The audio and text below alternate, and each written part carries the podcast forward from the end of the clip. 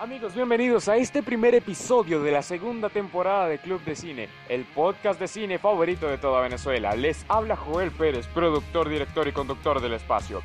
Gracias por el apoyo dado en la temporada pasada y espero que en esta nueva temporada se unan muchos más miembros a este bonito club lleno de personas interesantes.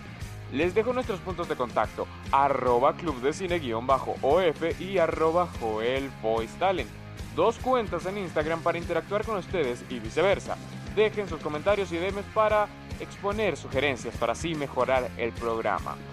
En esta segunda temporada tenemos alguna que otra mejora. Por ejemplo, una hora completa de programación de aquí en adelante, cargada de información, música y curiosidades sobre el séptimo arte canciones completitas para disfrutar en el parque, en el carro, en la casa o donde quieran escuchan este podcast. Y tres nuevas secciones para programación regular, como esta, que se irán develando a lo largo de este programa. Ahora sí, empecemos este día miércoles 16 de marzo de 2022, como lo haremos de ahora en adelante, resumiendo el día en sus datos más importantes. Los datos del día. La temperatura en Venezuela.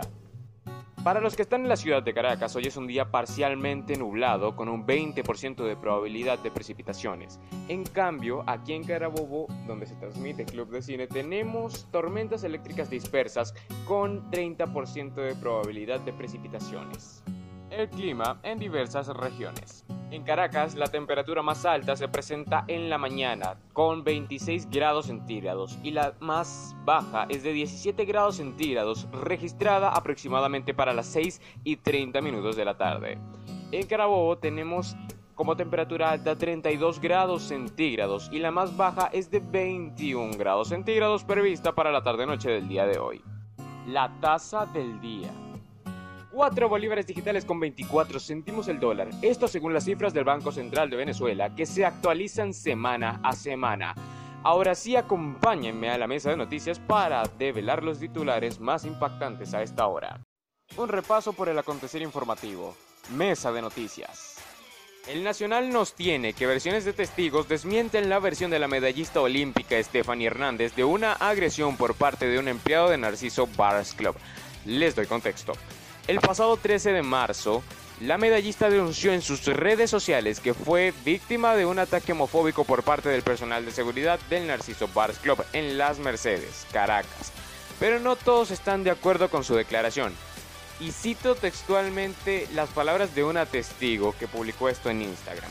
estuve presente en el local ese día y el personal de seguridad se acercó para sacar a ella y a su grupo por comportamientos que molestaban a todas las personas presentes eh, les tiraban bebidas, cubos de hielo, habían botellas en el piso, en fin, todo eso era un desmadre.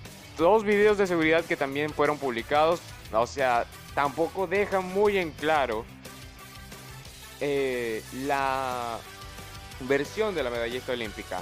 En fin, veamos qué pasa en los próximos días con respecto a este caso. Cambiando de tema, Nicolas Cage quiere formar parte del universo de The Batman, encarnando a un oscuro villano de la década de los 60.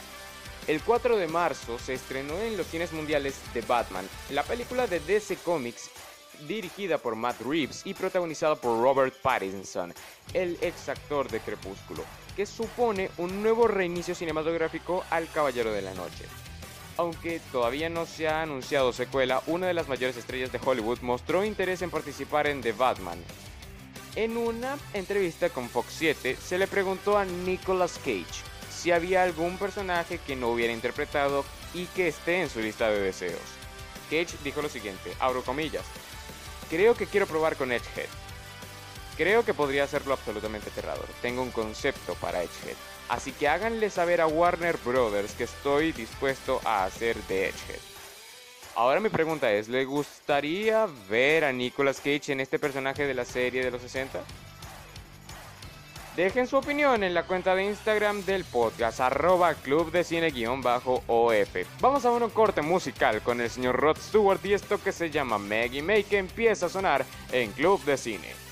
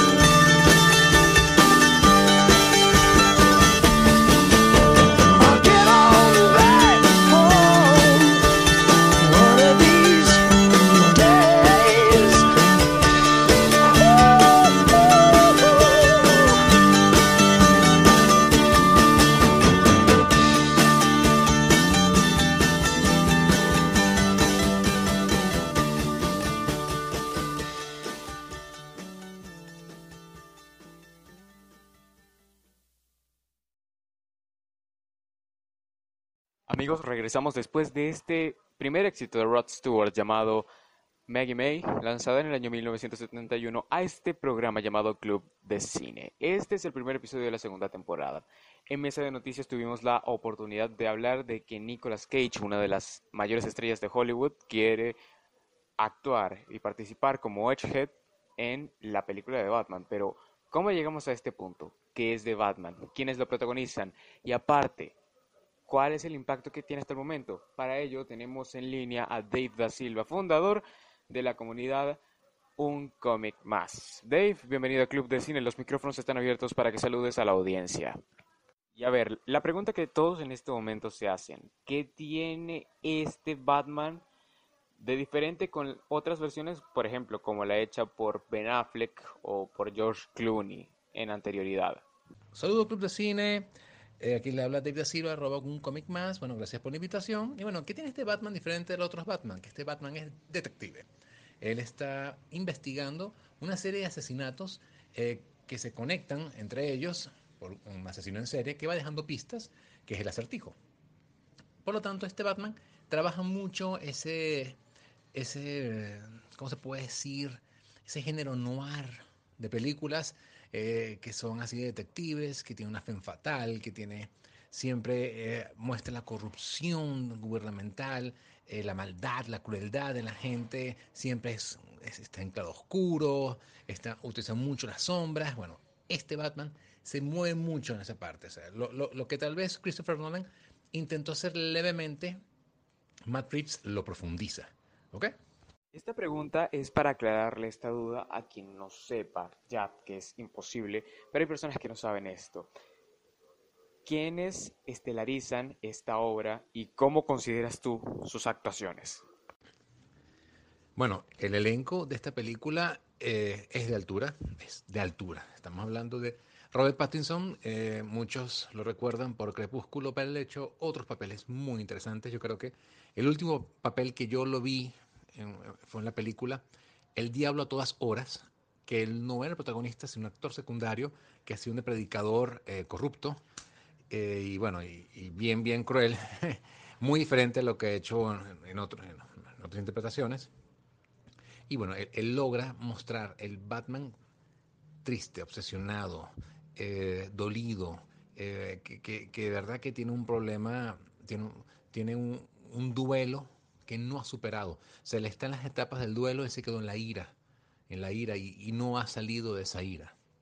Esta película es un viaje a través de ese duelo que está viviendo por la muerte de sus padres, que bueno, que aunque pasó posiblemente más de 15 años, él todavía ese duelo no lo ha superado. La otra parte, Zoe Kravitz es Catwoman, la gatúbela. Ella ofrece una gatúbela eh, más parecida a la parte del cómic de ladrona, de Cat Bugler, como le dirían. Eh, esta ratera, ladrona, que es escurridiza, es ágil, eh, es muy flexible.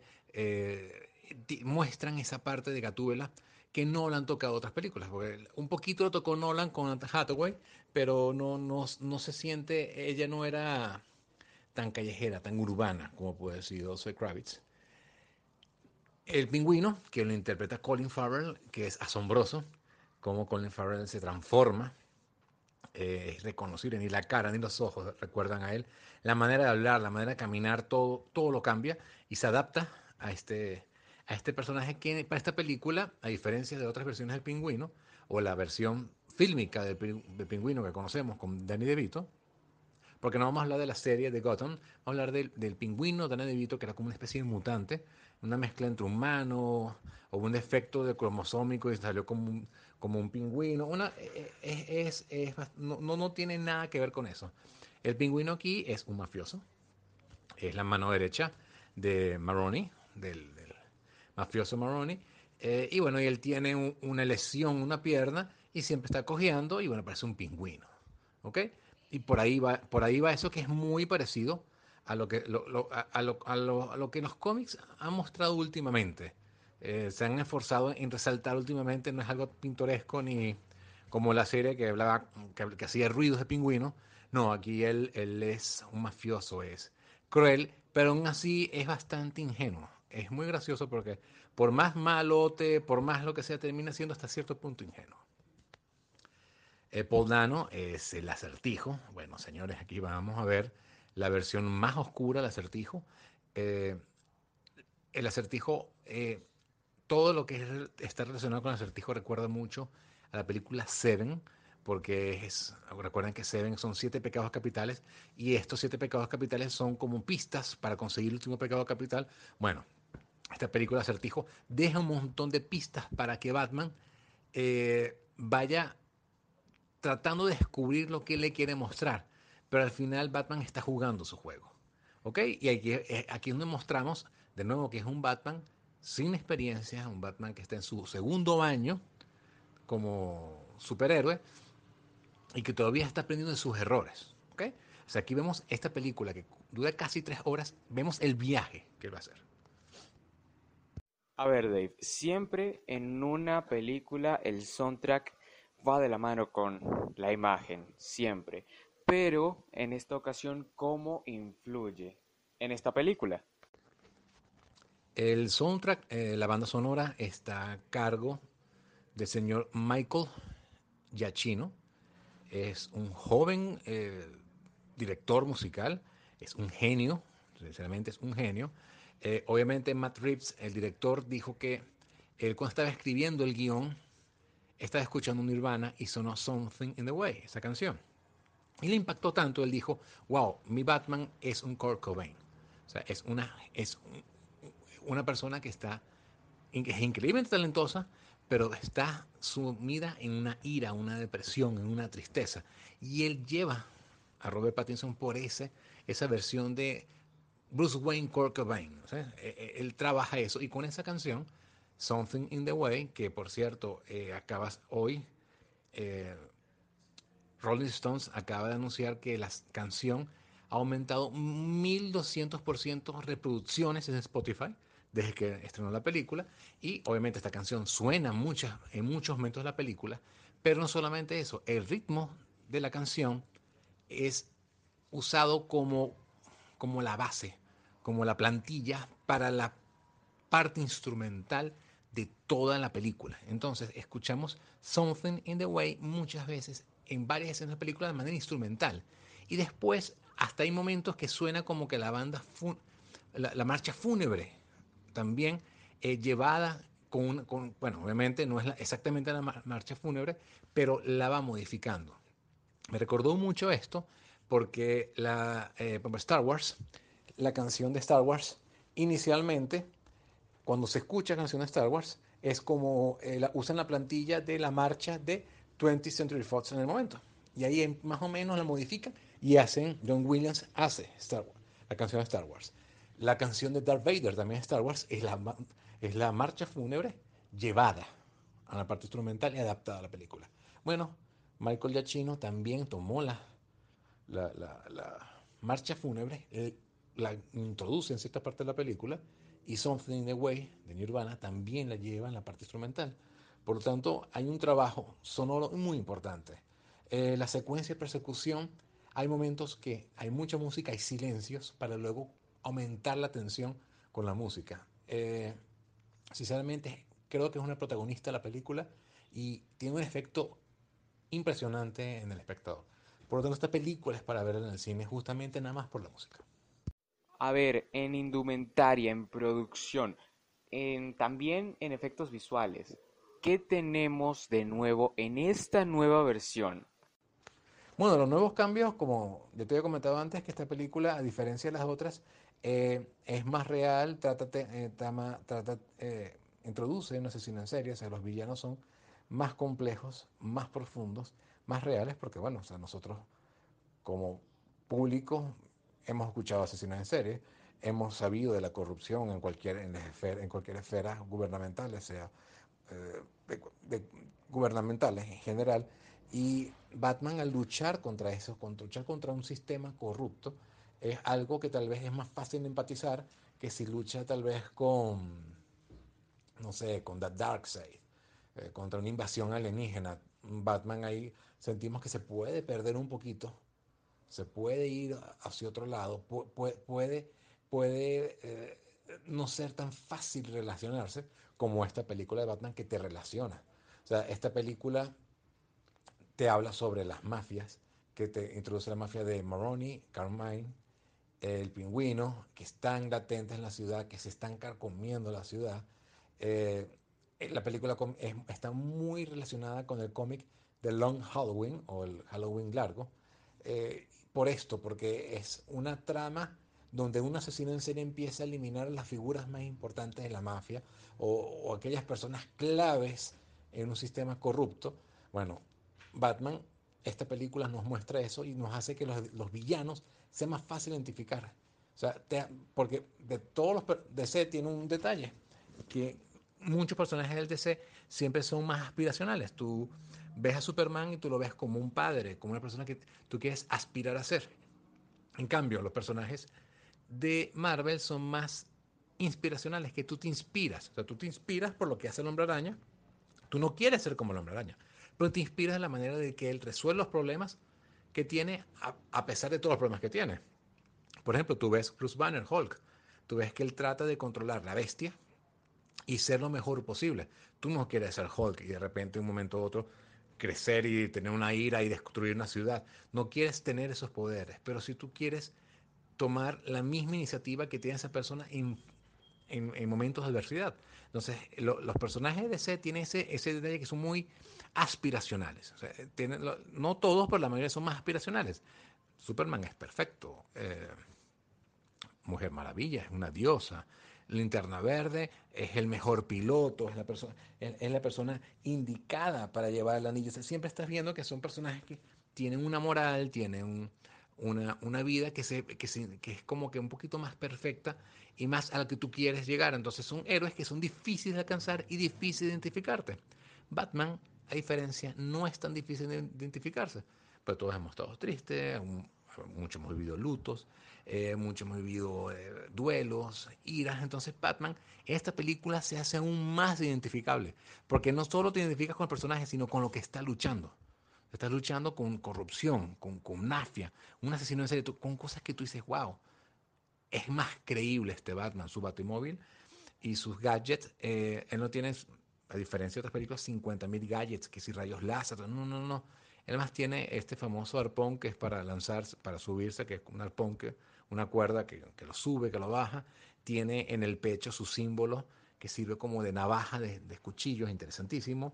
Eh, utilizan la tecnología como de tecnología un poquitico medio futurista, pero unos detallitos ahí para poder grabar las cosas.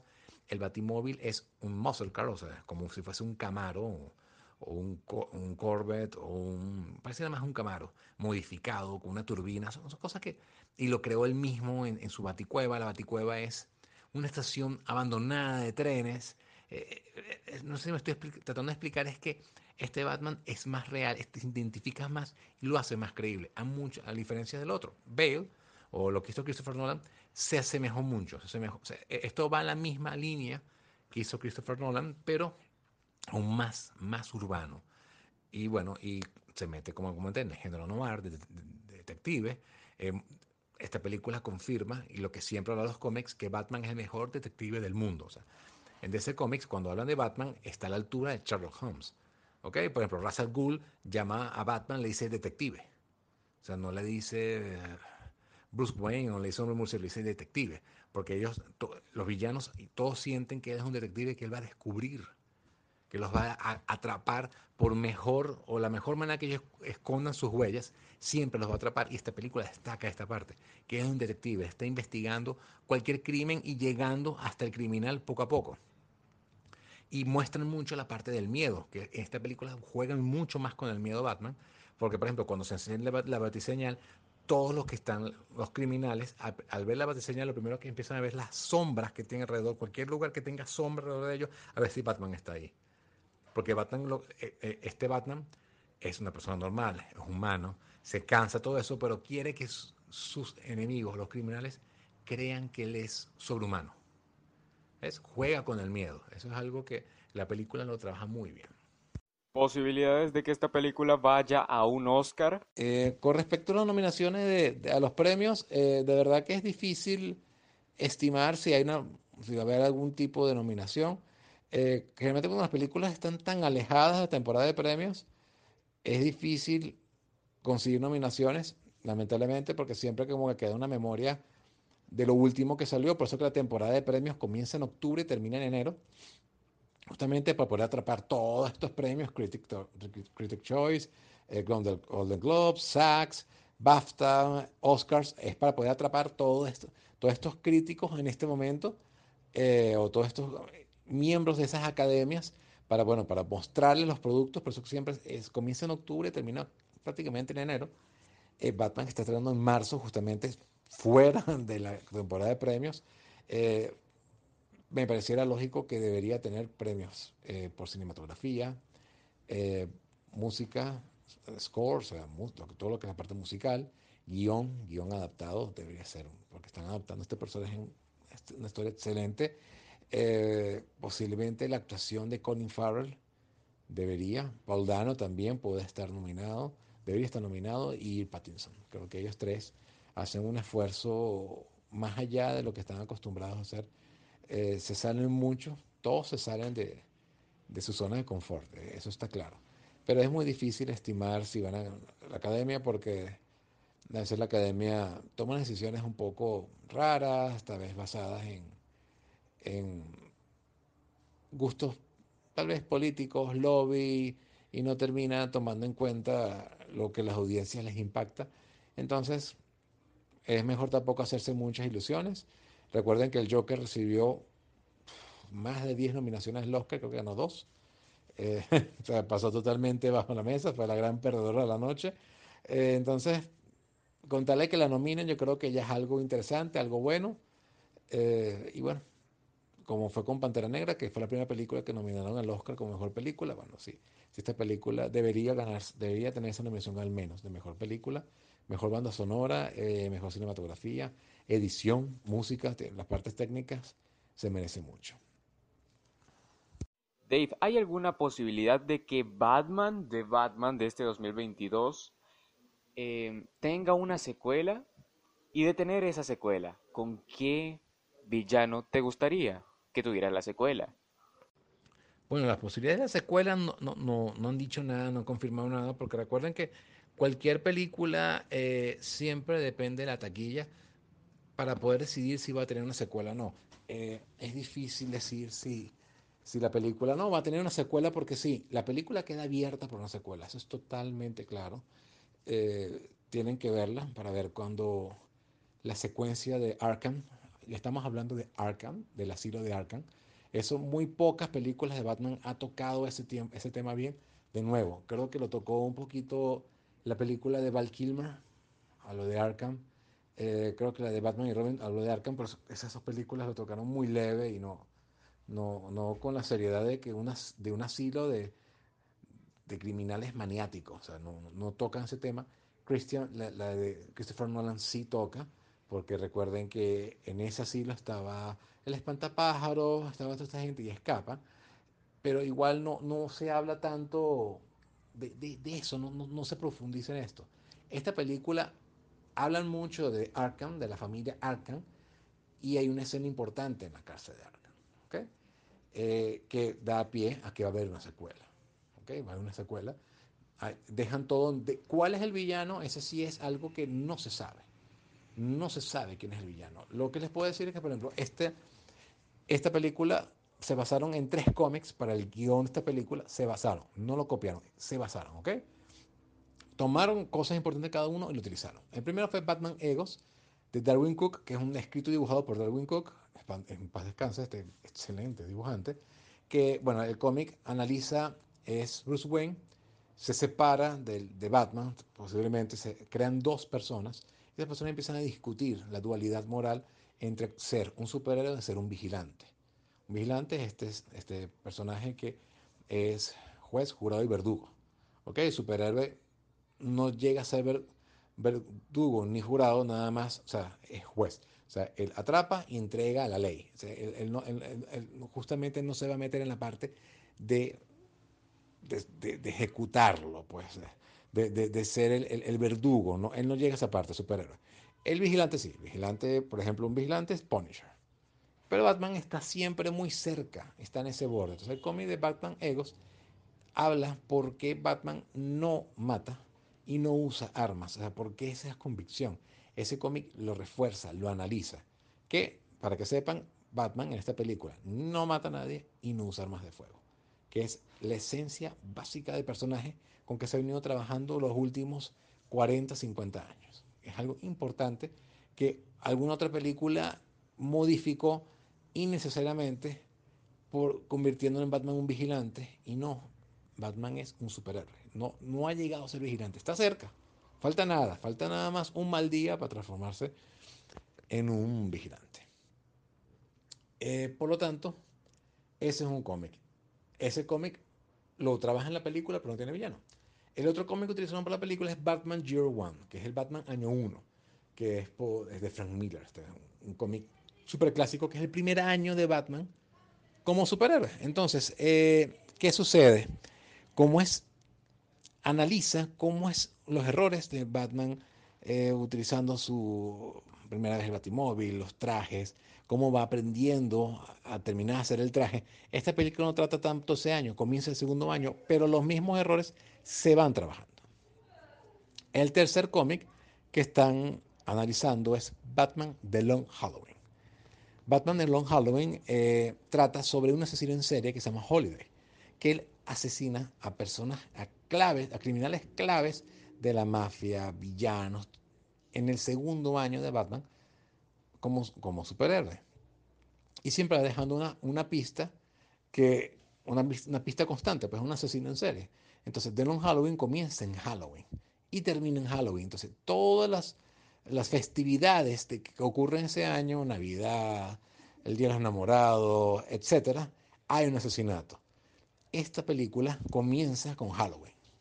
Entonces, y hay muchos, hay muchas referencias a The Non Halloween, pero muchísimas referencias a Don Halloween. Y de Non Halloween, el villano clave principal termina siendo dos caras.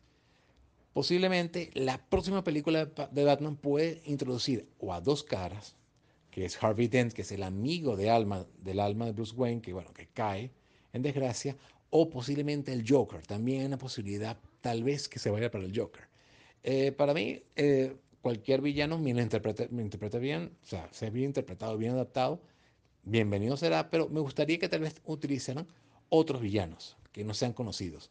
Por ejemplo, está la, la corte de los búhos, The Court of Owls, eh, que es unos, una, una, una sociedad que controla Ciudad Gótica. Eso, eso trabaja el cómic de Scott Snyder y Greg Capullo. Y bueno, eh, posiblemente sería genial tocar eso, pero eso sí requiere unas cuantas películas porque es una saga larga. Como sea, yo creo que posiblemente se está moviendo entre estos tres. Es una especulación, no hay nada confirmado. La película no te, de, no te dice quién es el que viene, para nada. No es como la película de Batman Begins de Nolan, que muestran la carta del guasón al final que esa escena es justamente el cómic Batman Year One también.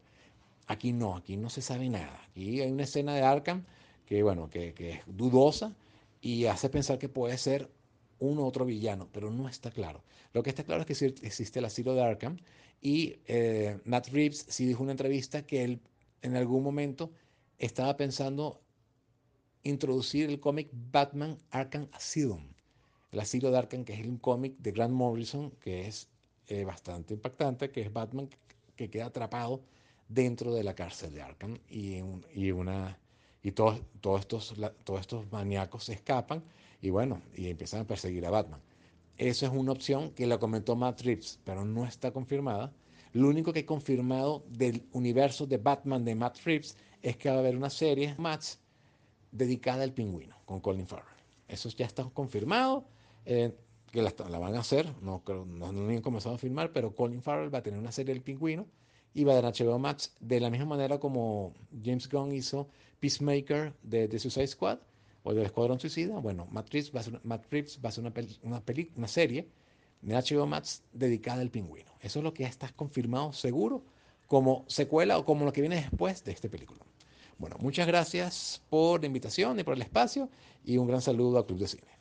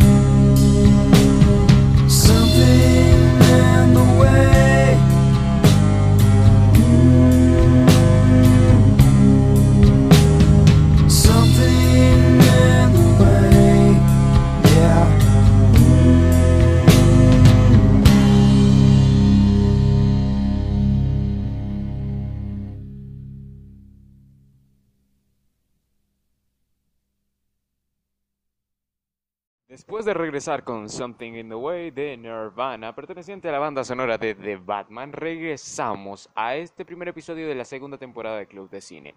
Vamos a darle conclusión al tema que teníamos pendiente la temporada pasada, Slasher, y lo haremos con los casos de éxito de este subgénero como tal.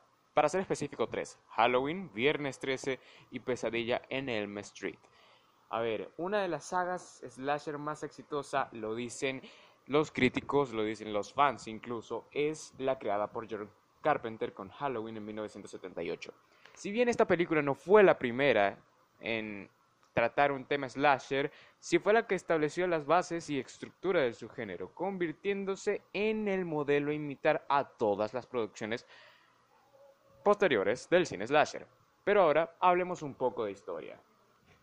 Resulta que Erwin Jablans, productor independiente de la distribuidora Compass, que había colaborado en anterioridad con Carpenter distribuyendo su film Asalto al Precinto 13, tuvo la idea que daría lugar Halloween, una película protagonizada por niñeras.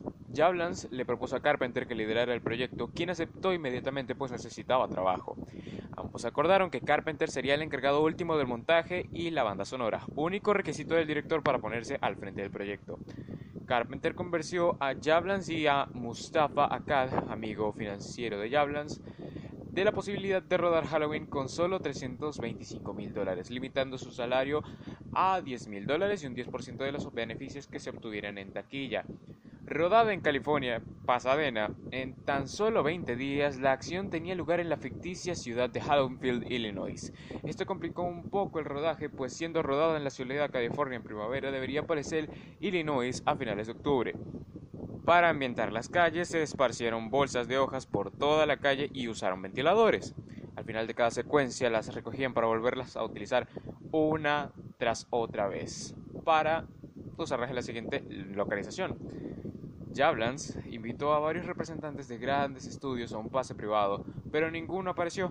A un mes de su estreno previsto en Norteamérica, Jablans eh, se le ocurrió la idea de llevar el largometraje a Milán, donde obtuvo una buena acogida, obvio, es Italia, y logró venderlo a diversos países europeos por 800 mil dólares. Antes de estrenarse Halloween, había logrado recaudar casi tres veces el coste de su producción.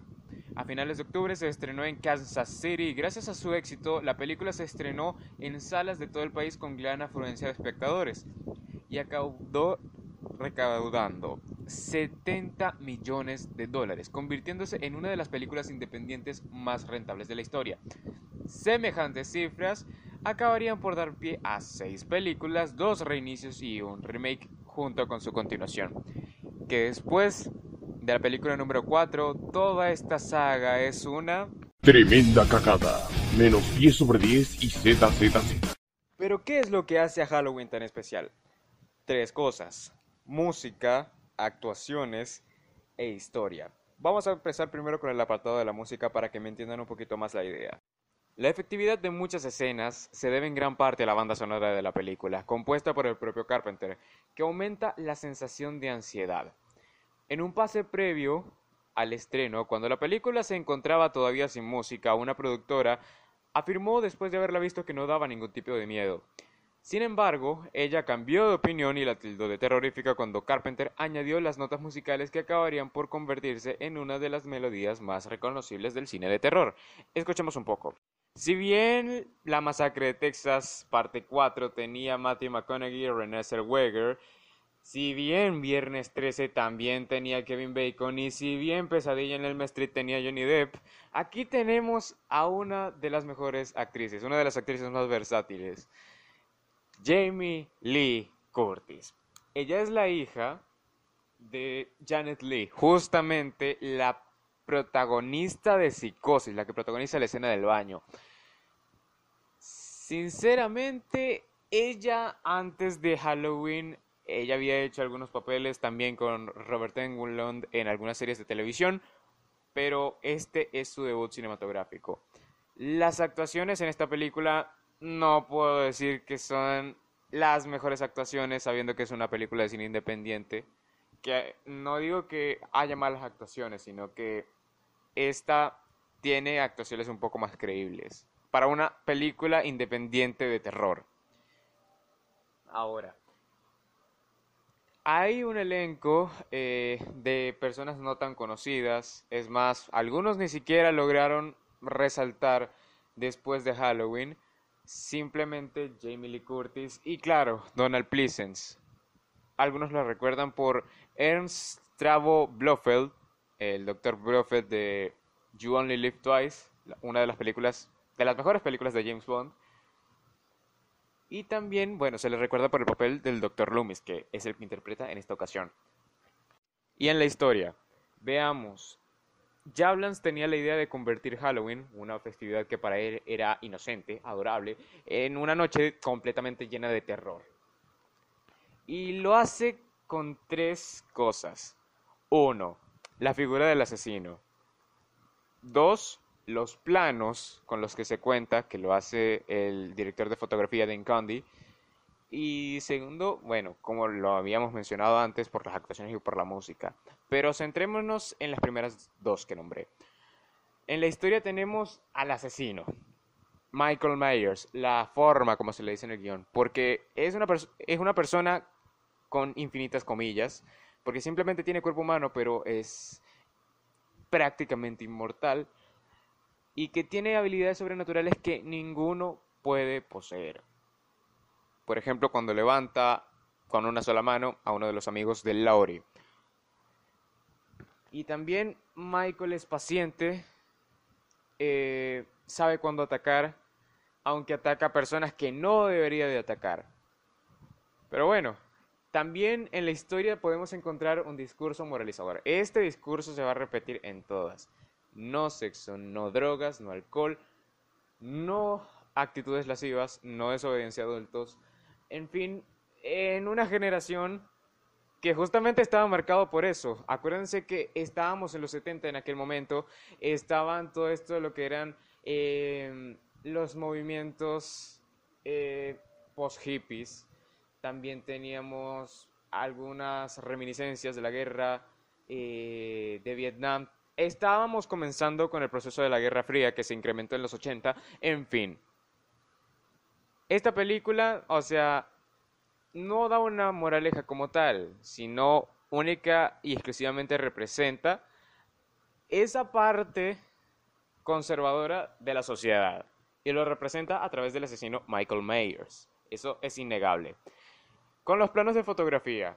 A ver, vemos en Halloween que Empieza con un punto de vista subjetivo desde Myers, desde el punto de vista subjetivo de Michael Myers cuando era niño, comete su primer asesinato, y después se van ampliando hasta llegar a la mitad de la película. Se van ampliando los planos, de planos generales, planos abiertos, a planos más reducidos a partir de la segunda mitad de la película.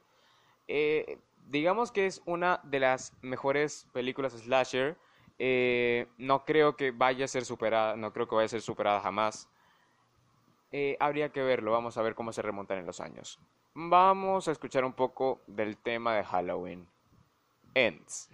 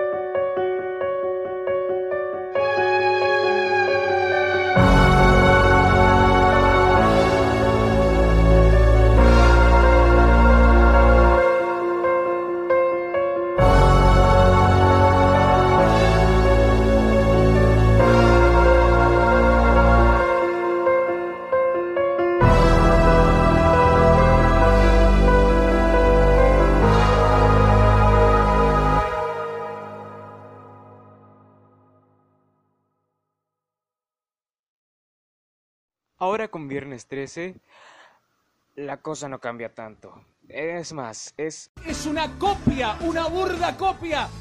Las únicas cosas que cambian aquí son el body count, el asesino y las actuaciones. Nada más. Ah, sí, y la música, obvio. Va a ser algo indistintivo de esa franquicia. Voy a detallarlos lo más rápido posible. En las actuaciones tenemos a Adrian King, que interpreta a Alice Hardy, la Final Girl de esta ocasión, representa pureza, aunque no tanto, porque fuma de esos cigarritos mágicos. Así que, ustedes ya saben, esto es... Y en fin, otra infinidad de personas no tan conocidas y que tampoco se destacaron después de Viernes 13. En el body count, esta es la diferencia más grande entre Viernes 13 y Halloween. Sean S. Cunningham, o sea, quería hacer una película exactamente igual a Halloween, así que sí, es una copia. Pero lo único que tenía que cambiar para no decir que era una copia de Halloween es el body count. De 7 muertes en Halloween pasamos a contar 10. Es más, el tráiler te dice la cantidad de muertes que va a haber en la película. De una manera, digo, de una manera emocional, las muertes obviamente todas eran mal actuadas y aparte fuera de cámara, así que tampoco es como que sea tan alentador. Y claro, la música que va en manos de Harry Manfredini. Es más, él se copió o se inspiró en el soundtrack de Psicosis para hacer la banda sonora de esta película, porque él agarró el estilo de cuerdas punzantes en momentos de tensión. Eso es el mismo estilo que tiene la música de Psicosis, el. Bueno, solamente que aquí va en un ritmo un poco más rápido y más consecutivo.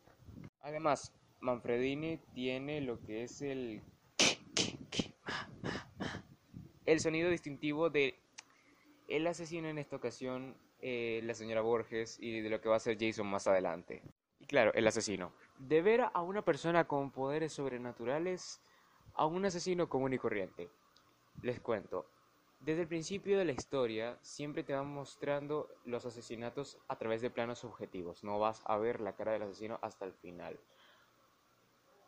Al final estas muertes básicamente tan indefensas, tan todo, eh, fueron cometidas por una persona de complexión normal, es más, una persona de 50 años, eh, trastornada por la muerte de su hijo. Eh, esto se verá más adelante en la 2 cuando sea al revés la cosa.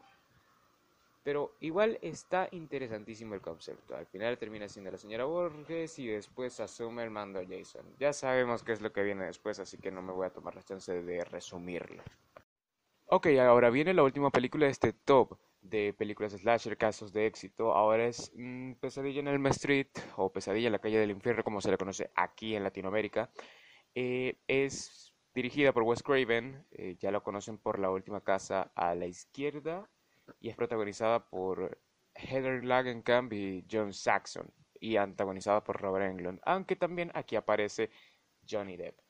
Ok, esto destaca también por tres cosas. Uno, su Boogeyman. Dos, eh, la estética y aparte el body count, que aunque es corto y es poco, eh, es muy vistoso. Se los voy a explicar poco a poco.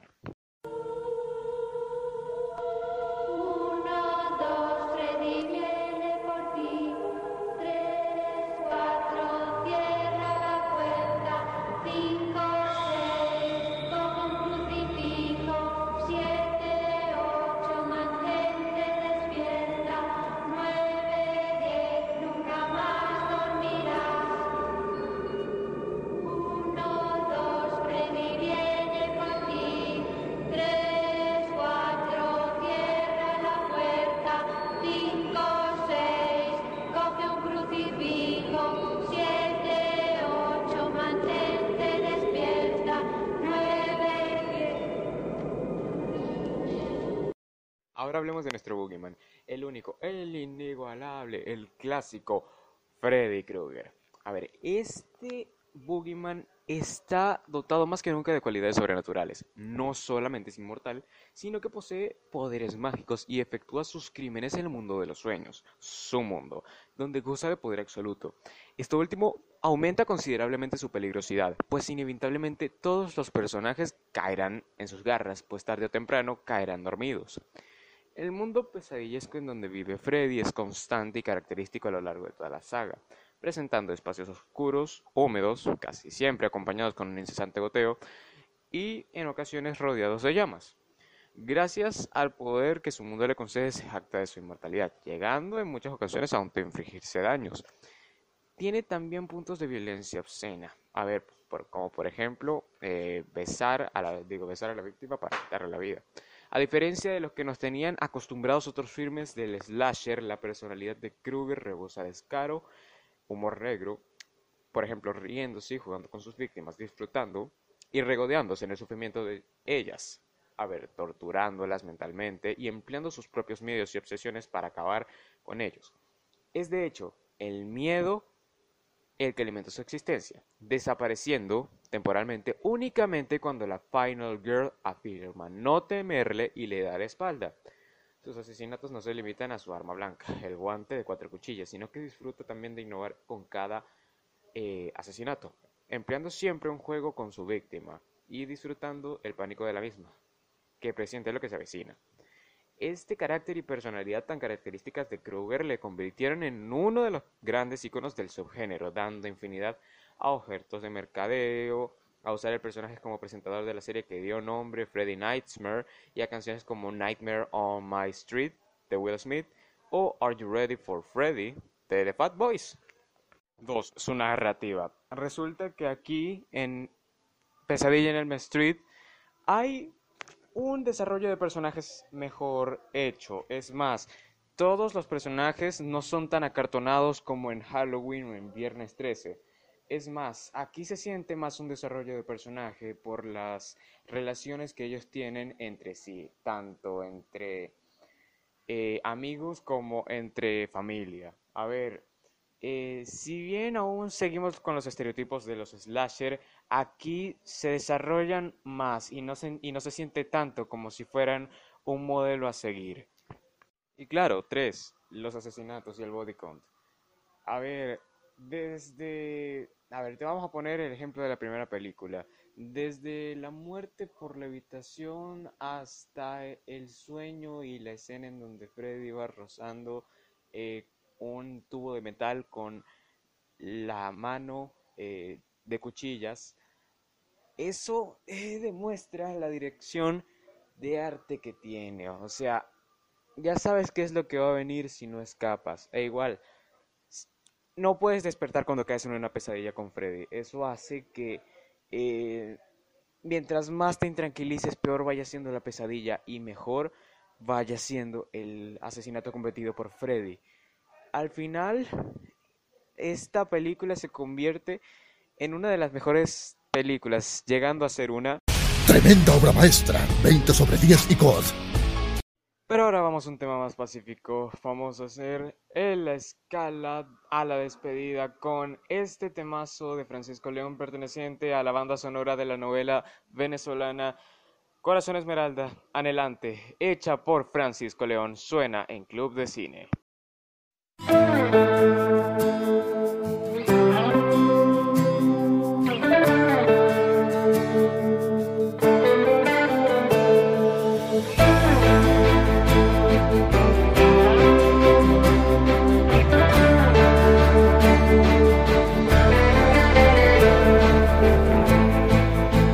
conformo con verte, aunque sea un instante.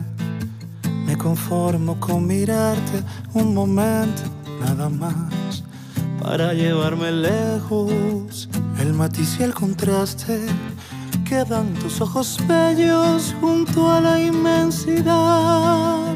Quedan tus ojos bellos junto a la inmensidad. Me conformo con verte, aunque sea un instante. Conformo con mirarte un momento nada más para llevarme lejos. El matiz y el contraste quedan tus ojos bellos junto a la inmensidad. Y aunque me digas que no me quieres, dulcemente vivirás en mí como cantijo. Inquieta sabes como el rocío de una nube gris. Y aunque mi vida se torne errante, te juro que anhelante esperaré por ti.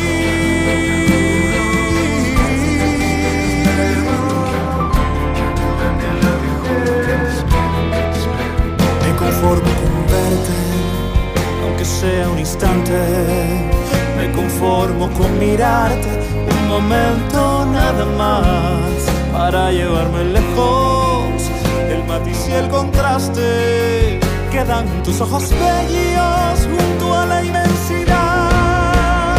Y aunque me digas que no me quieres, dulcemente vivirás en mí como cantijo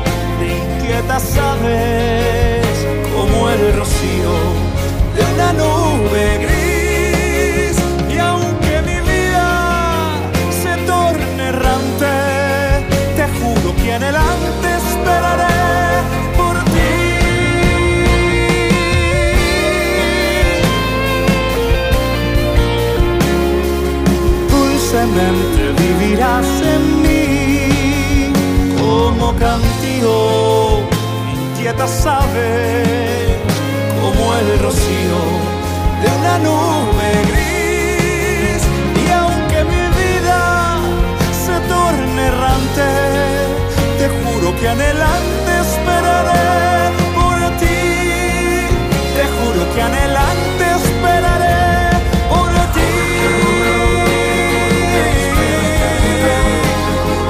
esperaré esperaré por ti.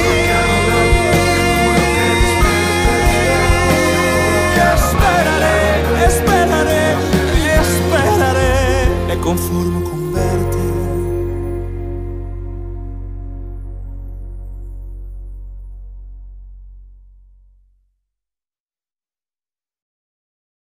lamentablemente llegamos al final de este primer episodio de la segunda temporada de Club de Cine. Agradeciendo como siempre su sintonía, ese es el mayor premio que me pueden dar semana a semana. Síganme a través de las redes sociales del podcast arroba Club de Cine guion bajo OF y arroba Joel Voice Talent, ambas en Instagram para interactuar con ustedes.